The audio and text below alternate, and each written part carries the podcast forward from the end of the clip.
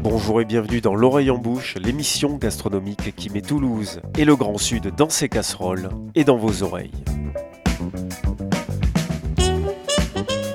Nous reprenons la route de la Catalogne et du Roussillon pour cette 109e émission au format inhabituel, une émission qui à travers des interviews réalisées ces dernières semaines, ces derniers mois en marge de nos escapades radiophoniques, va s'intéresser à l'une des composantes marquantes de la cuisine catalane, l'alliance mer et montagne, Marimount, comme disent les Catalans. Vous entendrez Pierre-Louis Marin, le chef du restaurant L'Auberge du Cellier, situé à Montner, à une trentaine de kilomètres au nord-ouest de Perpignan, près du vignoble de La Tour de France. Vous entendrez aussi Brice Torresillas, écrivain, journaliste, Colliourink d'adoption, auteur d'ailleurs d'un ouvrage, Collioure, la mémoire et la mer, que nous évoquerons plus loin dans cette émission, et qui fait désormais partie des habitués du cercle élargi de l'oreille en bouche. Vous entendrez bien évidemment notre chef et chroniqueuse Laila Aouba, de retour d'un récent voyage en Catalogne espagnole, et notamment à San Feliu de Guichols, au restaurant Villamas, dont elle nous rapportera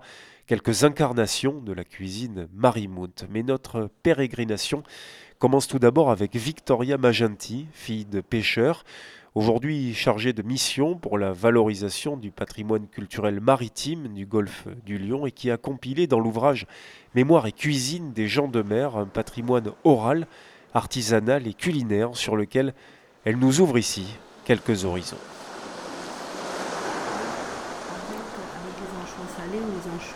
au vinaigre. Mais, euh, mais le Marimoun, c'était vraiment un côté euh, économique que, faisaient euh, les gens de mer, que faisaient les gens du département, pour pouvoir économiser ce qui restait, quoi. Et parfois, ben, on n'avait pas assez de viande et on n'avait pas assez de poissons ou de céphalopodes comme le calmar, etc., le poulpe. Ben, on faisait un mélange des deux. Il y a une recette qui est vraiment emblématique des Catalans, encore plus aujourd'hui qu'hier, c'est les bols de picoulate. Ce sont des boulettes de viande qu'on fait avec une sauce, avec des cèpes quand on en a, ou quelques champignons, quelques olives. Bon, ça c'est la classique. Mais aujourd'hui, euh, on peut faire vraiment euh, aussi la bolle de picoulate à la sèche.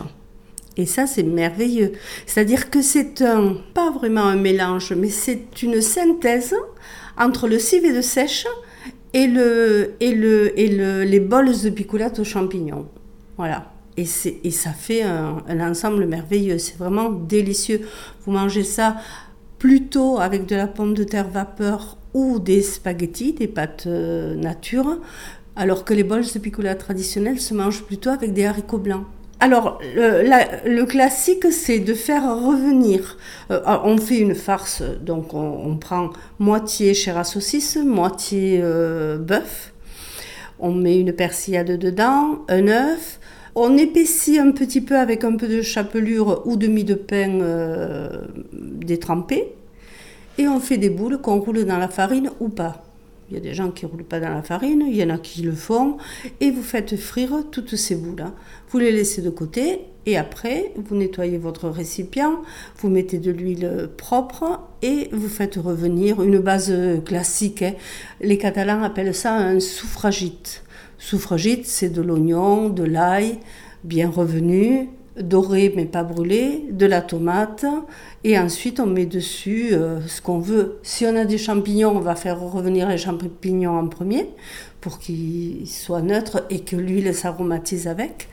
Et ensuite on fait revenir l'oignon, etc.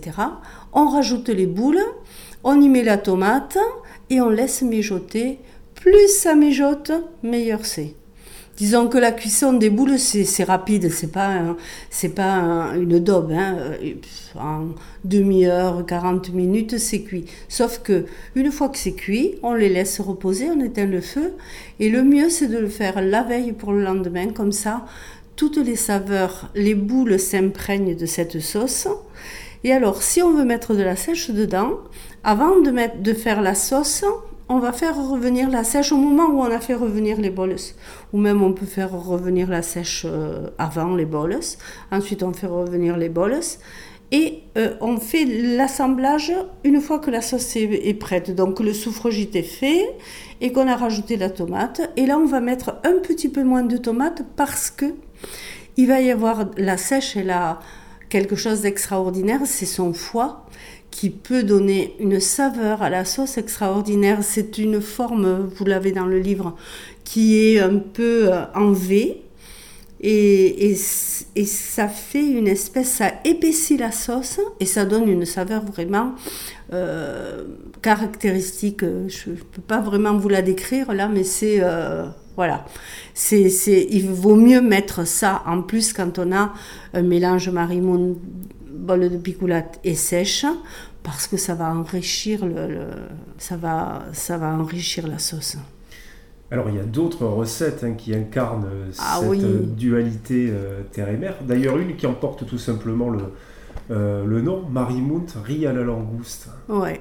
Alors ça, contrairement à ce qu'on pourrait croire, le riz à la langouste fait par les pêcheurs, c'était euh, un plat qu'ils faisaient lorsque les langoustes étaient blessées. Toujours dans les filets, il y en a une ou deux, ben, des antennes cassées, une blessure euh, au niveau de la carapace. Ces langoustes-là vont mourir très très vite. Donc elles sont invendables. Elles sont tout aussi savoureuses si on les fait le jour même.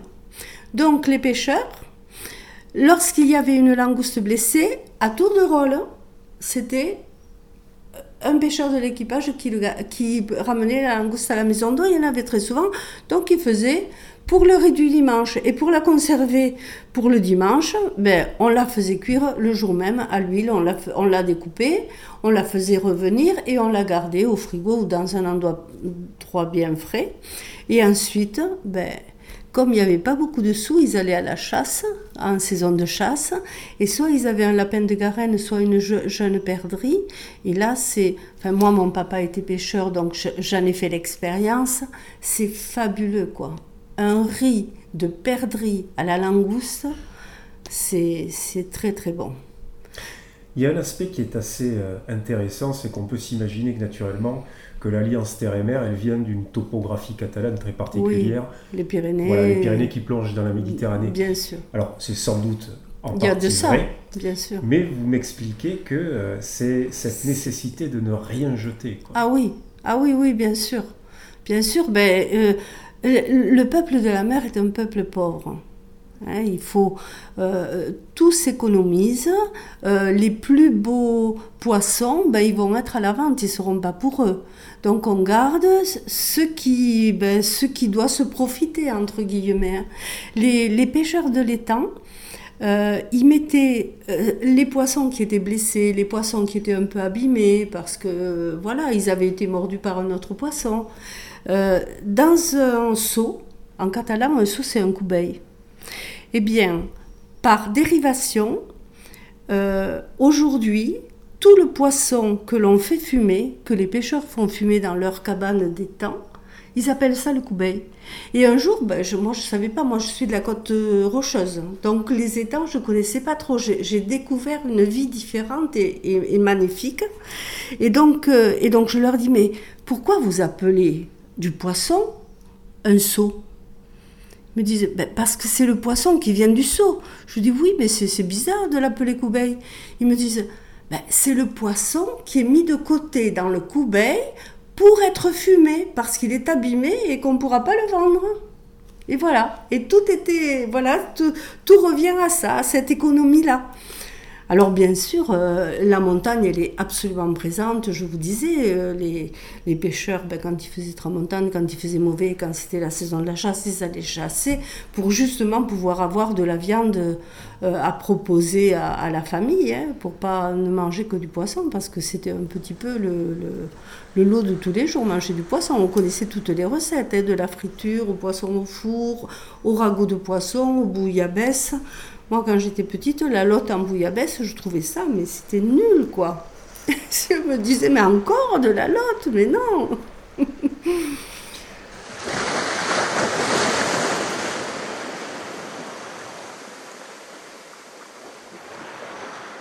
Oya de Zanchois, l'ouyade.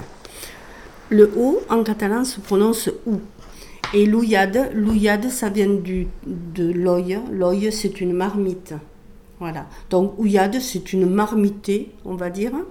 Et l'ouillade, c'est vraiment le nom de la, de la, de la soupe catalane, comme ici on fait un pot-au-feu ou une poule au pot, voilà. C'est l'ouillade. Sauf que il y avait certaines familles qui étaient tellement pauvres qu'ils n'avaient pas l'argent pour mettre de la viande, donc ils allaient chez le boucher chercher des os. Et je me suis dit, bon, il faut absolument que je teste cette recette. Donc j'ai fait l'ouillade avec tous les légumes qu'il faut, mais j'ai mis que des os. Ben, c'est délicieux. C'est vraiment délicieux. Aujourd'hui, j'en fais vraiment parce que, parce que ben, je trouve que c'est tellement bon que pourquoi y mettre plus de viande? Et on accompagne ça avec des anchois et ça, ça. c'est une recette d'une, d'une saleuse de Collioure, d'une dame qui, qui, a travaillé, qui a salé des, anchois toute sa vie, qui était une ouvrière, Janine, qui, qui cuisinait superbement bien. Mais euh, voilà, on utilisait ce qu'on pouvait avec les, les moyens qu'on avait. Donc on faisait une, une ouillade aux os, et donc ça donnait un bouillon quand même euh, riche. Et pour avoir quand même un peu de viande, entre guillemets, eh ben là c'était le poisson, ben on dessalait quelques filets d'anchois qu'on accompagnait euh, avec les légumes de la soupe. Donc il y avait le bouillon qu'on buvait euh, juste comme ça, ou dans lequel on mettait quelques vermicelles, ou, voilà, ou, alors on, mixait quelques légumes et on faisait un petit potage. Après des, des légumes euh, seuls qu'on accompagnait avec des anchois. Voilà.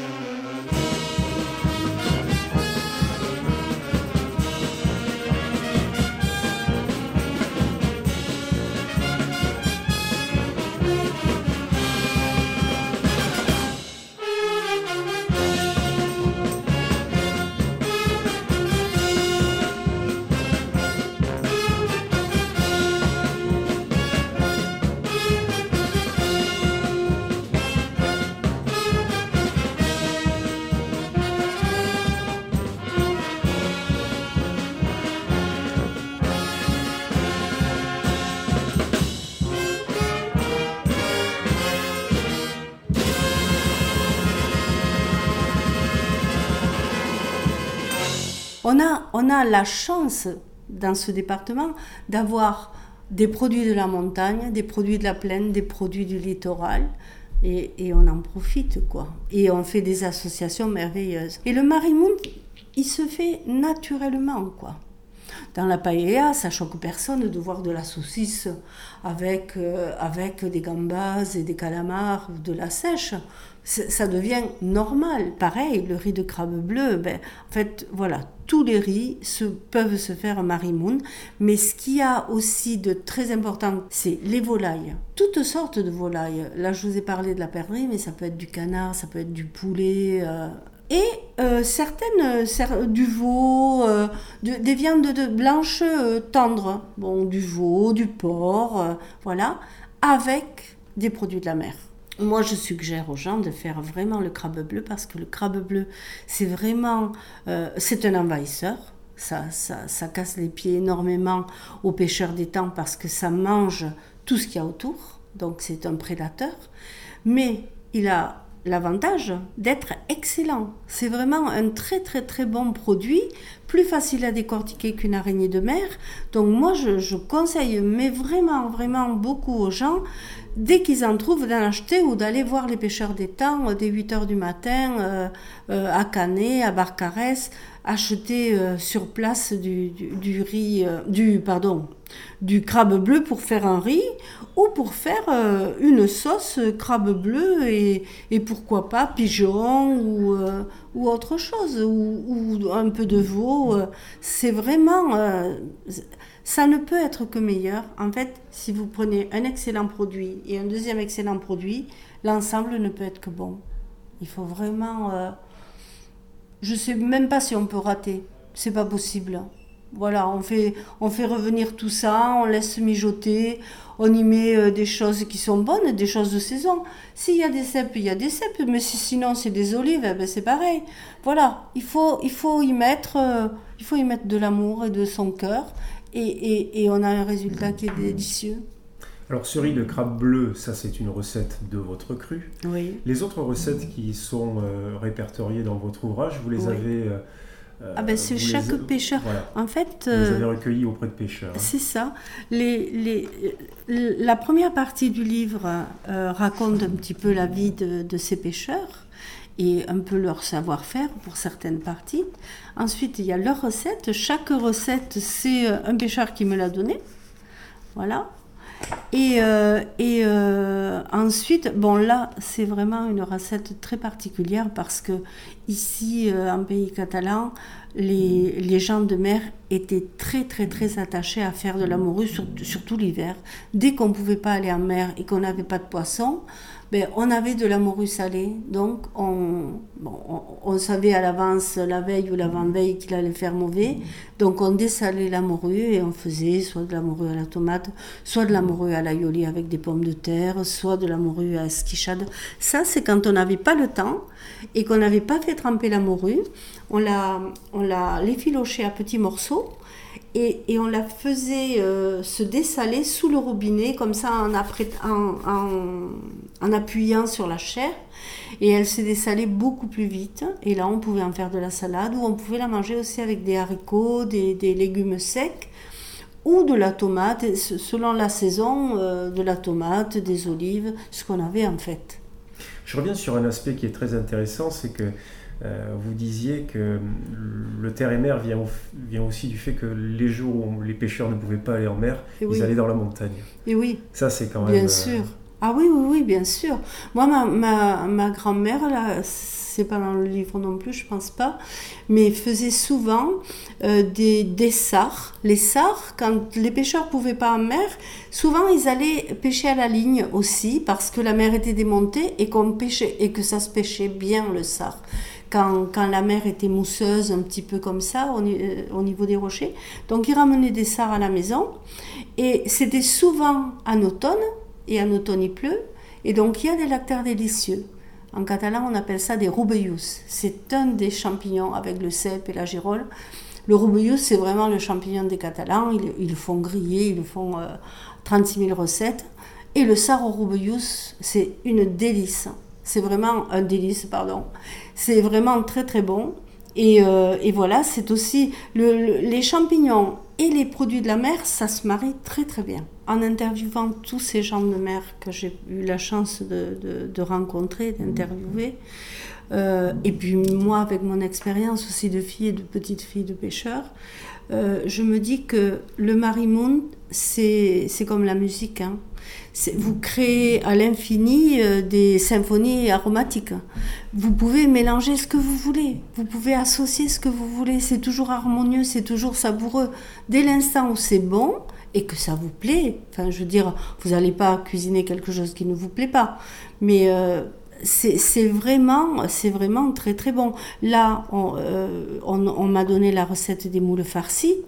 On m'a donné aussi la recette des calmars farcis. Moi, les calamars, je les faisais farcis uniquement avec les ailerons, les pâtes, un peu de riz et puis la sauce. Et là, euh, on me dit, ben non, euh, il fallait qu'il y ait à manger, on avait une grande famille, des enfants, il fallait qu'il y ait euh, de quoi. Donc, on mettait de la farce, de la, de la chair à saucisse dans les calmars, mais on faisait une belle sauce avec du vin blanc, etc. Et donc j'ai suivi exactement la recette et je me suis dit mais c'est délicieux, c'est, vraiment très très bon. Et en fait ce, qui est génial avec la cuisine c'est que c'est vraiment comme avec la musique, c'est sans fin. C'est sans fin. On peut découvrir toujours de nouvelles saveurs parce que selon la quantité de tel ou tel ingrédient que vous allez mettre ou la, le mode de cuisson, ben ça va plus du tout être la même chose. Et chaque fois, ben, c'est un jour, j'étais à la montagne avec des amis et on devait faire euh, des, des gambas avec des spaghettis, une recette de pâtes où ils mettaient des champignons de Paris. Et mon amie était catastrophée, elle me dit Oh là là, et puis c'était un petit village, il y avait l'épicerie qui était ouverte qu'un peu le matin, il n'y avait plus, de, plus, rien euh, aux alentours pour acheter quoi que ce soit. Je n'ai pas de champignons de Paris, comment on va faire? Je lui ai dit, écoute Marie, eh bien on va improviser. On est allé au cep, on a des cèpes, des girolles et des roubillous. On va tester, ça devrait pas être mauvais. Je crois que 15 ans après, il m'en parlait encore. Donc, euh, on n'a plus jamais fait cette recette-là avec des champignons de Paris. Hein. C'était, tu as des cèpes?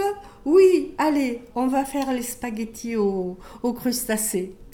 Voilà. Euh, est-ce que cette identité terre et mère, elle est aussi présente aujourd'hui qu'auparavant, aussi bien dans la cuisine domestique que chez les restaurateurs et donc chez ceux qui incarnent la cuisine catalane contemporaine Alors, euh, euh, présente, oui, mais elle a évolué au niveau social, je pense, parce que, comme je vous le disais tout à l'heure, il y a 50 ans en arrière, il y a 70 ans en arrière, c'était une nécessité.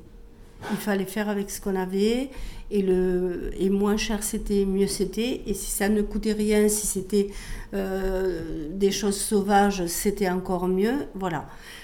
Et c'est devenu vraiment une tradition. C'est-à-dire que on a trouvé que c'était bon, donc forcément on a développé l'idée du marimonde, c'est devenu euh, culturel. Et aujourd'hui, ça évoque tellement euh, nos traditions, la mémoire, euh, nos, racines et notre lien aux traditions familiales c'est devenu vraiment notre, ça fait partie de notre identité. Et les cuisiniers, bien entendu, le savent. Et bien sûr, ils ont, ils ont bien raison de proposer des choses qui, qui, qui, qui, qui rappellent ça. Parce que les gens cuisinent de moins en moins. C'est vrai, aujourd'hui, on a une vie très active. Voilà, on a beaucoup moins de temps. Donc, on se fait plaisir en allant au restaurant. Et si le restaurant peut proposer des choses qui nous rappellent notre culture et notre patrimoine, et si en plus les saveurs euh, sont vraiment là et y ressemblent, c'est gagnant-gagnant, quoi. C'est du plaisir. Euh, c'est du plaisir pour celui qui reçoit, c'est du plaisir pour celui qui le fait aussi, parce que faire faire de la cuisine, c'est vraiment un plaisir.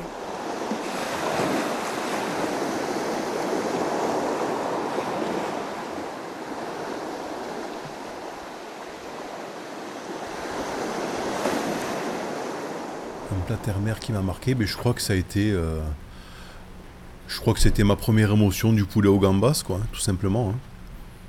Parce que hum, j'étais jeune, j'avais 16 ou 17 ans. Euh, j'étais encore à l'école. Donc déjà j'avais euh, le goût, si vous voulez, de, de la cuisine, mais bon, j'avais pas d'expérience, bien évidemment. Mais j'étais quand même persuadé de savoir des choses. vous voyez? Et euh, ma mère cuisinait beaucoup, mes tantes, fait bon, euh, mon père aimait ça aussi. Donc je, suis né, quand même dans une famille où on aimait manger.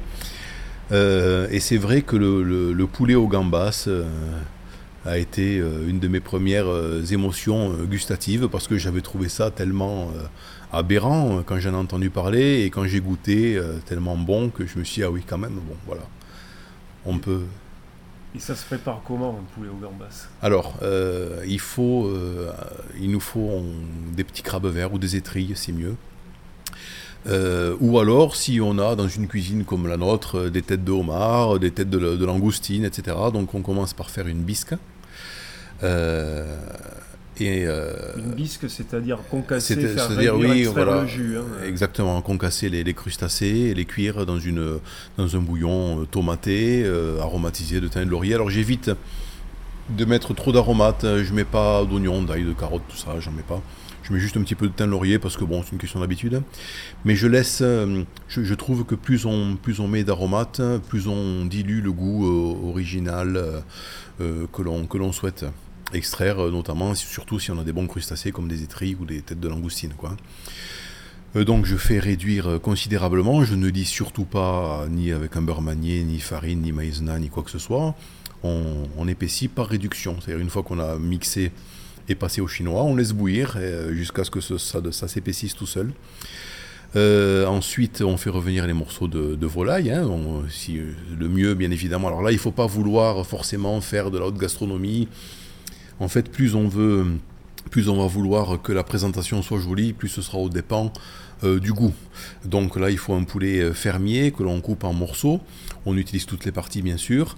Euh, couper en morceaux, donc on sépare, ça permet de séparer le blanc des cuisses, de cuire les cuisses un peu plus que les blancs, pour les garder encore juteux mais on les fait bien saisir côté peau pour avoir la peau qui croustille. Euh, et ensuite, on fait euh, saisir dans la même poêle, si possible, les gambas. Alors bon, l'idéal, ce serait d'avoir des gambas euh, crues, voire vivantes. Hein. On trouve ça hein, ici, les gambas de Palamos, par exemple, pour ne citer qu'elles.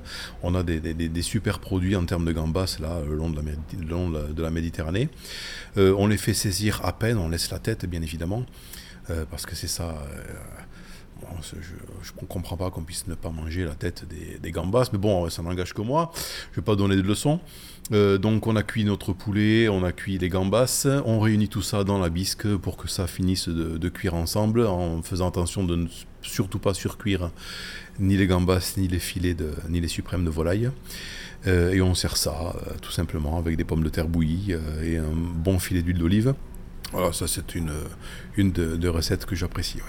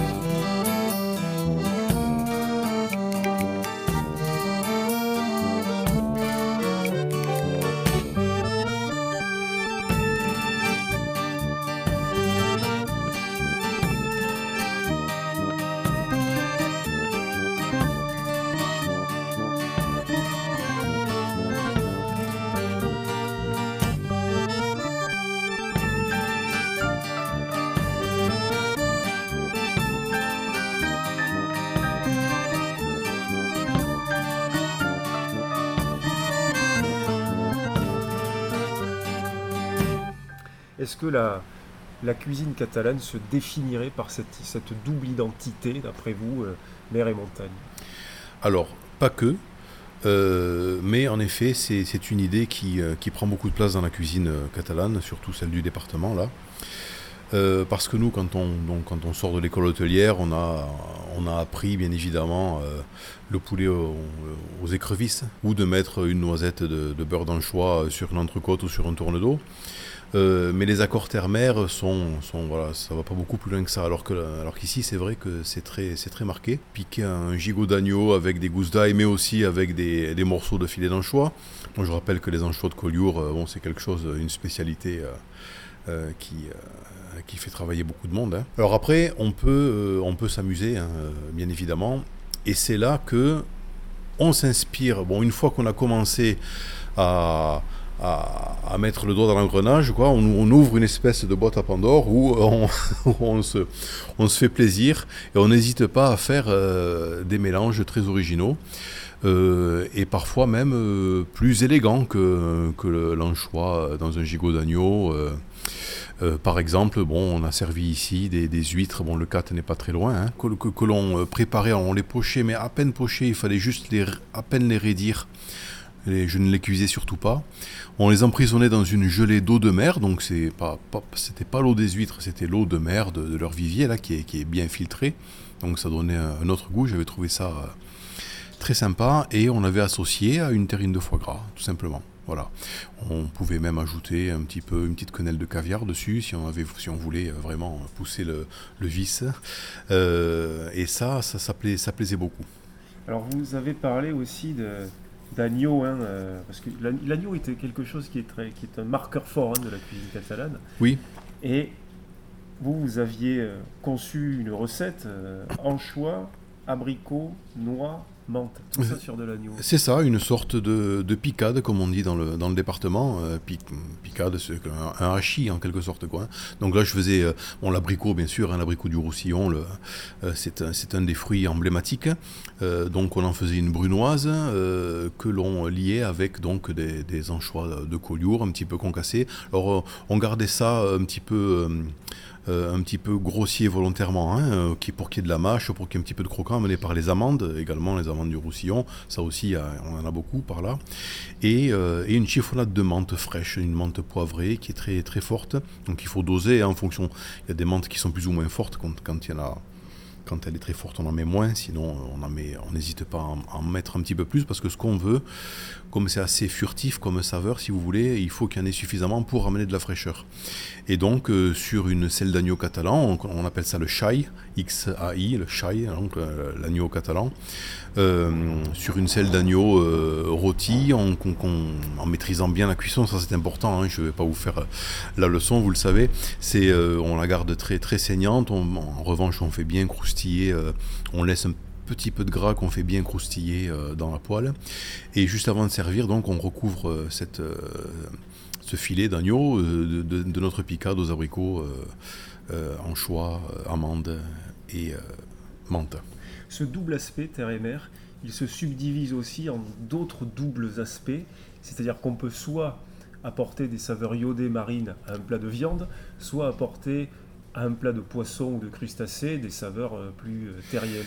C'est ça, on peut euh, choisir de, euh, prendre, comme j'ai fait avec l'agneau, et d'y amener des anchois par exemple, euh, dans, la, picade, donc, et donner un petit coup de iode, de, sel, un petit coup de boost par un produit de la mer ou totalement l'inverse, c'est-à-dire des classiques comme par exemple la morue au chorizo ou la lotte aussi, on, faisait, beaucoup de lotte aussi, on fait une panure, vous savez, du pain, euh, du pain sec là que l'on mixe, on ajoute de l'huile d'olive, euh, on y ajoute un petit peu de, lard et, euh, quelques tranches de chorizo ou de jambon, de jambon serrano, que l'on aura fait griller au préalable et refroidi, on mixe tout ça, ça fait une espèce de panure un peu rouge, et donc on amène donc un côté viande, gras à du poisson. Et beaucoup de lard, en fait, du lard haché que l'on ajoute dans les sauces des ragoûts en fin de cuisson pour donner du goût, notamment le, saji, je sais pas si ça vous parle, la, panne,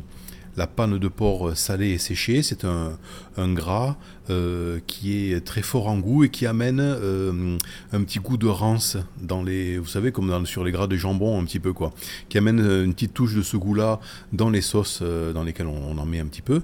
et ça aussi, c'est très typique des saveurs de la cuisine catalane. Vous aujourd'hui, cette, cette, ce double aspect terre-mer, c'est quelque chose qui vous guide dans votre cuisine ou c'est simplement une des composantes ah Non, non, on l'utilise dès qu'on peut en fait parce que on s'aperçoit que, c'est ce que je voulais dire tout à l'heure, une fois qu'on a mis le doigt dans l'engrenage, on s'aperçoit que ça permet de surprendre euh, assez facilement parce que, vous savez, tout se mélange en fait, hein. tout s'accorde, il suffit de trouver les bonnes proportions.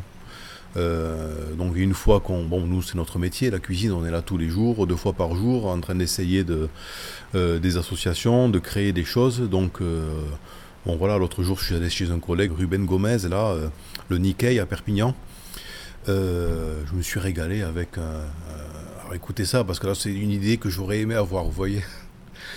Un os à moi, le rôti, et dessus il avait mis un tartare de thon rouge de Méditerranée, avec des œufs de saumon, des, des une petite sauce euh, maillot, enfin comme on fait maintenant, là, vous savez, là, dans une pipette, là, on fait des zigzags de sauce, des œufs de poisson, etc. Posé sur l'os à moelle avec la fleur de sel, là, c'était euh, c'était grandiose.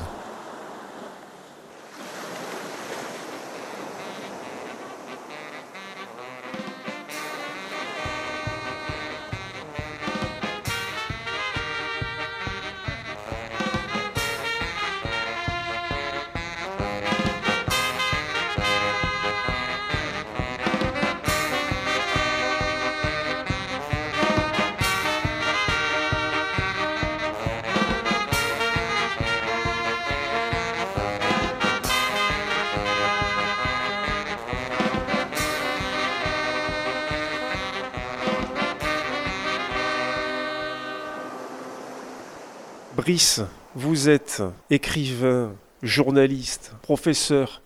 Vous êtes ce qu'on pourrait appeler un catalan de, cœur, d'adoption, même euh, pourquoi pas euh, un coliourinque d'adoption. Et je fais référence à un de vos ouvrages, Collioure, la mémoire, euh, la mémoire et la mer, dans lequel vous écrivez dans les premières pages, Collioure est un village qui se vit, qui se sent, un village qui danse et qui vibre, tout entier dédié à l'instant qui passe, prêt à en aspirer le moindre suc, comme on aspire la chair d'une pâte de langouste.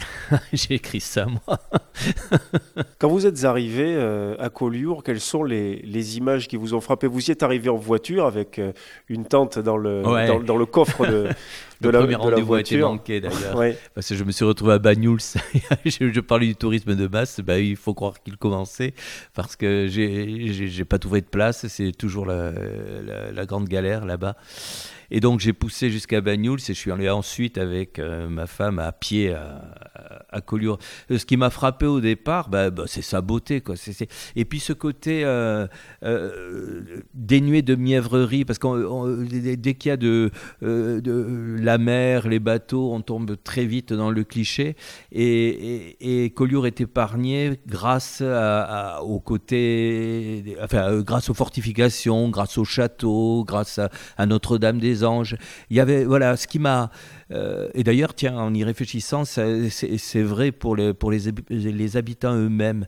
C'était à la fois, euh, c'est à la fois très doux, euh, et en même temps, il y a une espèce de dureté, on, se protège, on, est capable de faire le coup de poing. Voilà, il y a, la pierre et, il y a l'eau. Il, y a ces deux aspects.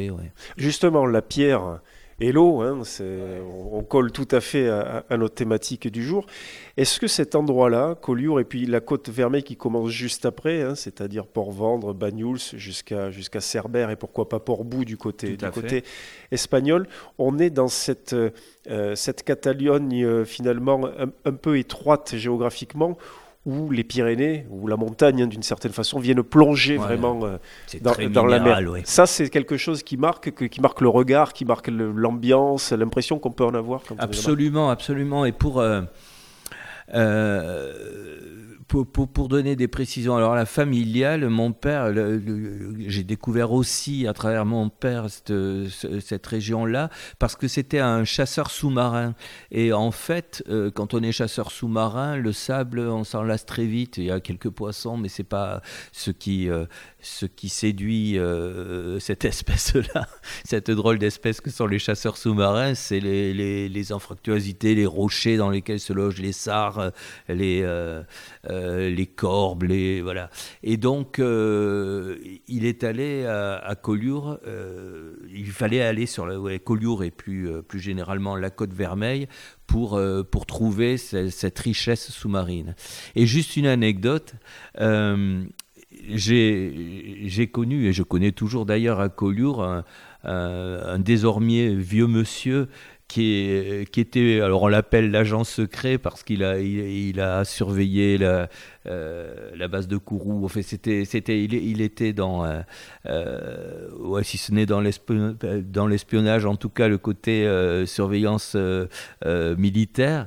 Et, et, à ce titre-là, il a fait plus ou moins le tour du monde et il a plongé dans toutes les mers du monde.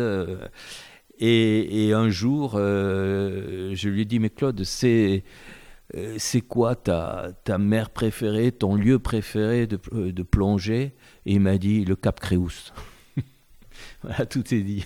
Est-ce que c'est un, pays aussi que vous avez découvert par sa cuisine au fil des ans à Collioure ou ailleurs, hein, sur cette partie de, de, de, de, la côte Vermeille, mais la Catalogne ne se résume évidemment pas à ça. Voilà, est-ce que euh, là aussi, la, cuisine, la gastronomie, que vous évoquez finalement peu hein, dans, euh, dans, la Oui, je l'évoque. Euh, Est-ce que c'était aussi une porte d'entrée, peut-être plus intime, plus inconsciente euh?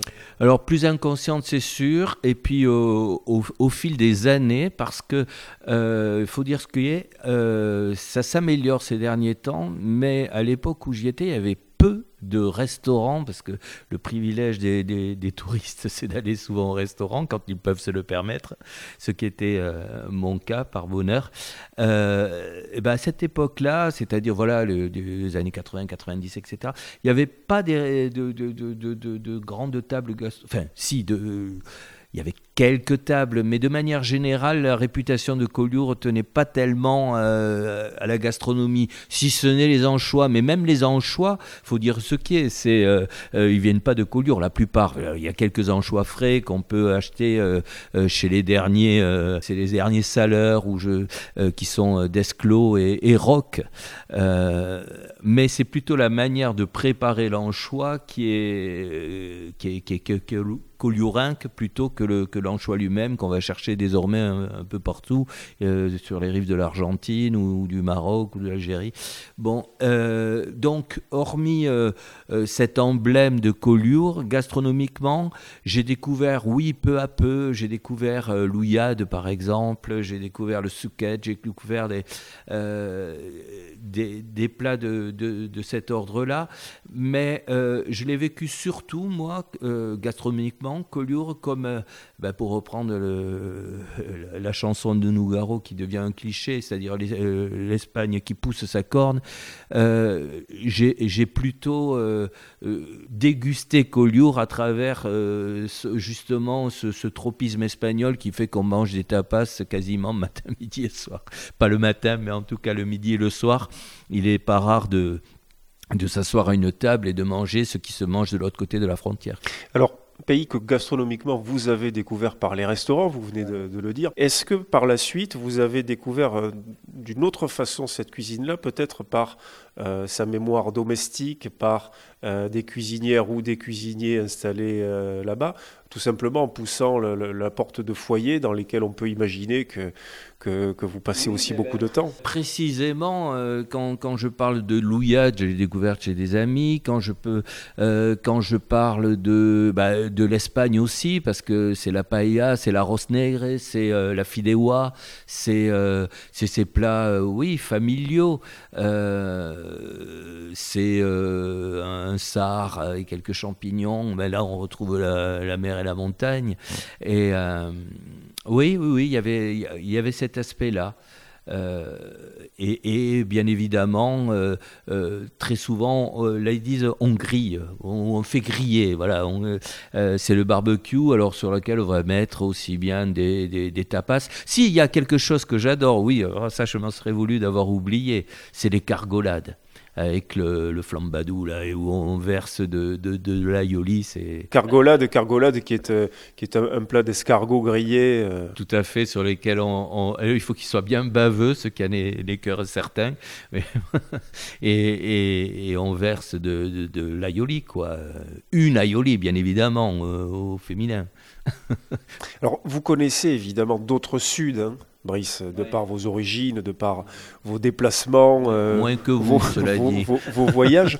Qu'est-ce qui fait, d'après vous, parce que la présence combinée de la mer et de la montagne n'est pas une exclusivité catalane, même si on l'a dit, cette façon très particulière qu'a la montagne de se jeter dans la mer à cet endroit-là euh, est, une, est, une, particularité, mais ça existe ailleurs. Qu'est-ce qui fait que les Catalans, euh, d'abord, ont la conscience aiguë de cette identité culinaire-là, et puis la revendique. En tout cas, ce sont les seuls qui la revendiquent de cette manière-là. Les Basques, de l'autre côté, ne le font pas de la même façon, alors qu'ils ont une idée tout aussi pointue de leurs propres racines. Alors j'ai juste une, une, hypothèse, mais elle vaut ce qu'elle vaut. C'est que précisément euh, ce que vous disiez en, lançant la question, à savoir que la montagne se jette dans la mer et donc elle est là, elle, est vraiment là, et qu'elle est... Euh, plus proche que, que, que, sur bien des rives. Euh, je donne une anecdote. Le, frère de, René, celui auquel est dédié le livre, la personne à laquelle est dédié le livre, euh, s'appelle Henri, Henri Frances. Et lui, c'était un passionné de, de vieux instruments catalans, de, instruments de musique. Et il me disait qu'un jour, il avait sollicité un, artiste pour leur faire. Euh, il y avait un, un festival dédié euh, aux instruments traditionnels catalans. Et il avait euh, demandé à un artiste de, de faire l'affiche, tout simplement. Et euh, cet artiste euh, qui avait le cœur à l'ouvrage avait fait des recherches, qui n'était pas catalan lui-même, avait fait des, tas de recherches pour essayer de saisir l'âme catalane. Et, donc Henri m'a dit, comme je savais qu'il travaillait, j'étais persuadé qu'il allait euh, faire un petit clin d'œil à la mer avec des, voilà un coquillage ou une silhouette de poisson. Dieu. Il me dit non, pas du tout. L'affiche qu'il nous a proposée, d'ailleurs il me l'a envoyée, je vous la montrerai tout à l'heure si vous voulez, euh, s'appuyait sur des racines et des racines d'olivier. Parce que justement, tiens, j'en ai pas parlé, j'ai parlé des, potagers et autres, mais euh, il y a aussi euh, les, oliveraies qui, étaient, qui ont été très importantes à une époque. Et, bref, euh, voilà ce, cet artiste, peintre, dessinateur, euh, quand il a voulu exprimer l'âme catalane pour le, pour le dire en une phrase, il n'y avait aucune allusion à la mer. Je, ne veux pas dire que les Catalans n'aiment pas la mer, mais euh, c'est quand même assez particulier pour être souligné. On a sous les yeux, pour finir, Brice, une, une carte euh, de la Catalogne. Alors peut-être pas de toute la Catalogne, mais une carte qui va de, Perpignan pour, le, disons pour la partie française jusqu'à jusqu'à Barcelone. Hormis, ah, ça, va euh, ça va au-delà. Un peu au-delà, oui. On, va, si on, si on la déplie un petit peu, peut-être qu'on va jusqu'à Tarragone ou pas très loin. Euh, mis à part Collioure et les proches villages alentours, est-ce qu'il y a d'autres d'autres endroits, alors soit du littoral catalan, soit de l'intérieur de ces terres, qui vous, vous sont, vous sont chers ou, vous avez des, euh, des souvenirs, que ce soit de cuisine euh, ou autre Est-ce que ce, pays vous, vous, attire aussi par d'autres foyers intimes que, que ceux qui sont les vôtres Alors, alors euh, là encore, il se trouve que mon père est né à Badalona, qui est, voilà, on va dire, la banlieue de Barcelone. Et, et là, c'est vraiment, on est dans l'affectif pur. Euh, on a toujours une, vieille tante qui habite au sommet d'un immense immeuble. C'est pas beau du tout. Ce sont des quartiers euh, très urbanisés. Euh, et, il y avait un rite quand, on allait de la visiter ou de, parce qu'aussi on, avait la chance d'aller à Minorque au, au et, donc on passait par Barcelone pour prendre le bateau et donc le rite c'était de s'arrêter à Badalona et euh, c'est là où on voit euh, pardon pour le cliché mais euh, que le cœur est, aussi important que les papilles gustatives quand on mange, c'est que ma tante, au début, nous, faisait la paille à elle-même et l'âge venant, elle nous donnait rendez-vous au pied d'un immeuble, d'un restaurant qui, mais alors, qui donnait pas du tout envie. C'était, vraiment une, une, cahute vitrée qui. Et, et on, aurait presque hésité à y entrer, sauf que euh, ça a été la meilleure paella que j'ai mangée de ma vie.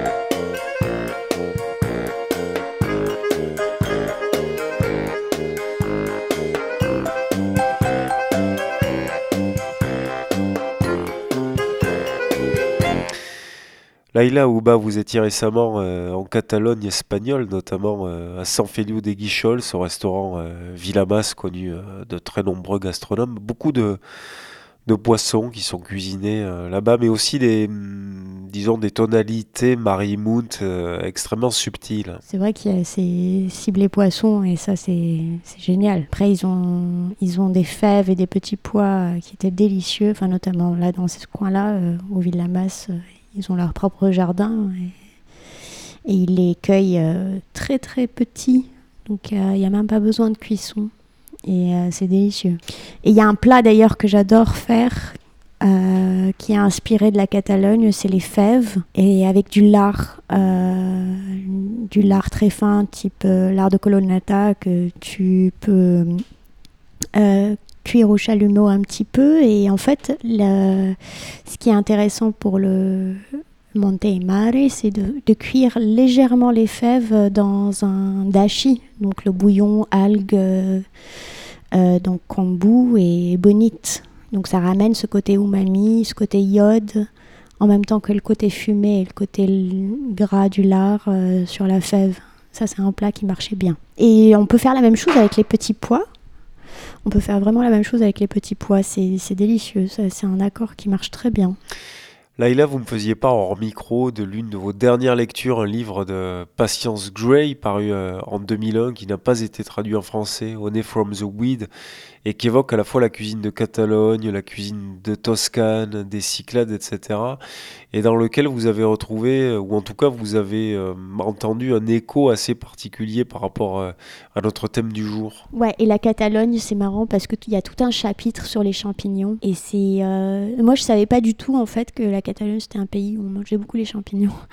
Et Et c'est chouette parce que récemment, moi je fais de la truite, mais de la truite de Crisnon, donc de Saône-et-Loire. Enfin, et euh, je l'associe maintenant, en fait, je la sers entière et je l'associe avec euh, des shiitake en garniture à côté. Et ça, ça marche plutôt bien. Enfin, du coup, euh, je trouve que le poisson, effectivement, et les champignons vont bien ensemble, comme elle dit.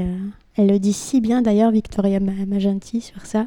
Et les, les, les plats de pâtes aussi, quand, quand, elle parle des plats de pâtes, euh, spaghettis, euh, crustacés, champignons. Et ça, on faisait aussi au soleil avant.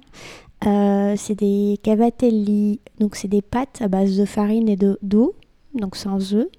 C'est des petites, ça ressemble à des, enfin c'est roulé à la main.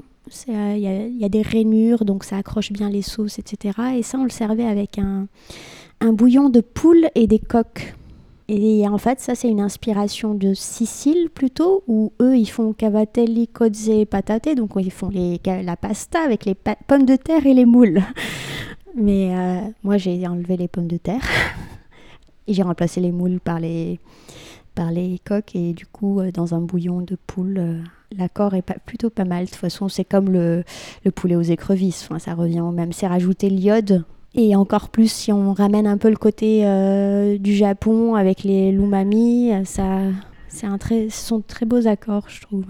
Et après, les classiques, c'est les vitello tonato. Et du coup, euh, on peut travailler le veau avec euh, un tonato qui peut être un peu plus, on va dire, sur la fraîcheur avec de la menthe.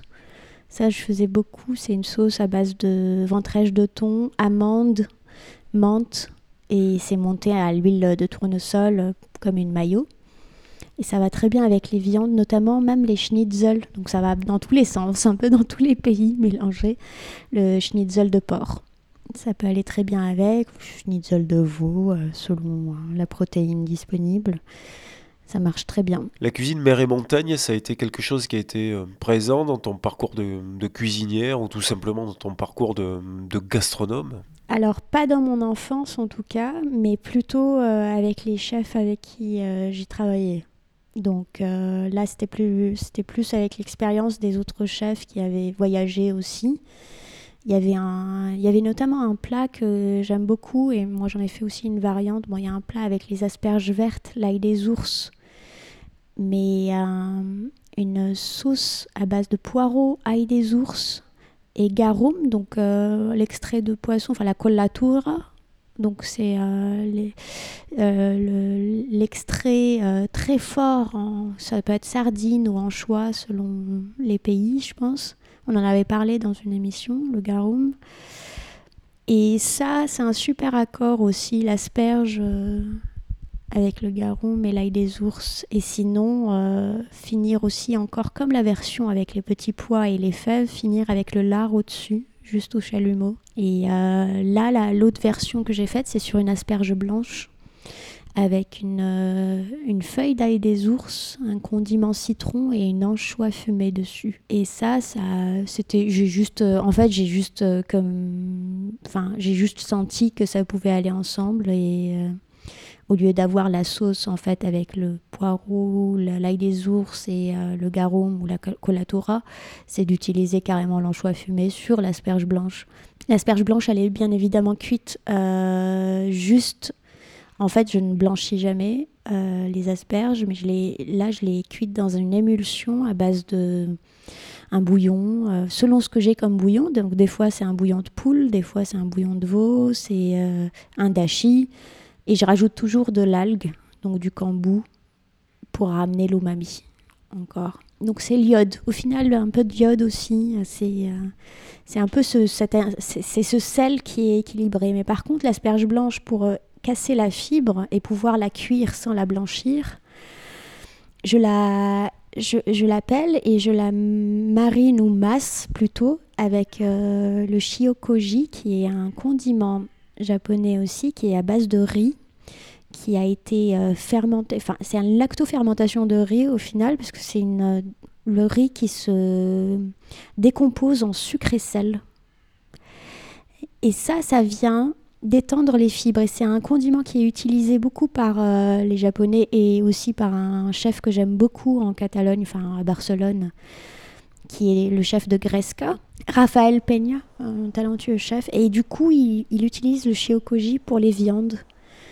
Et quand je quand j'étais au Ville Lamas, j'avais fait ce plat d'asperges et, il était là et, il a trouvé cette idée géniale parce qu'il n'a jamais pensé à la mettre avec la protéine. Sauf que c'est ça l'idée, c'est de considérer en fait les légumes aussi comme euh, euh, des, matières nobles en fait qu'on pourrait traiter comme de la protéine pour les cuissons etc et ce qui évite aussi de blanchir parce qu'on blanchit pour pouvoir détendre des fibres pour pouvoir euh, pour une digestion plus facile etc et euh, pour moi l'eau c'est la dilution des, nutriments des saveurs. Donc il faut que ce soit bien en fait faut utiliser l'eau quand c'est nécessaire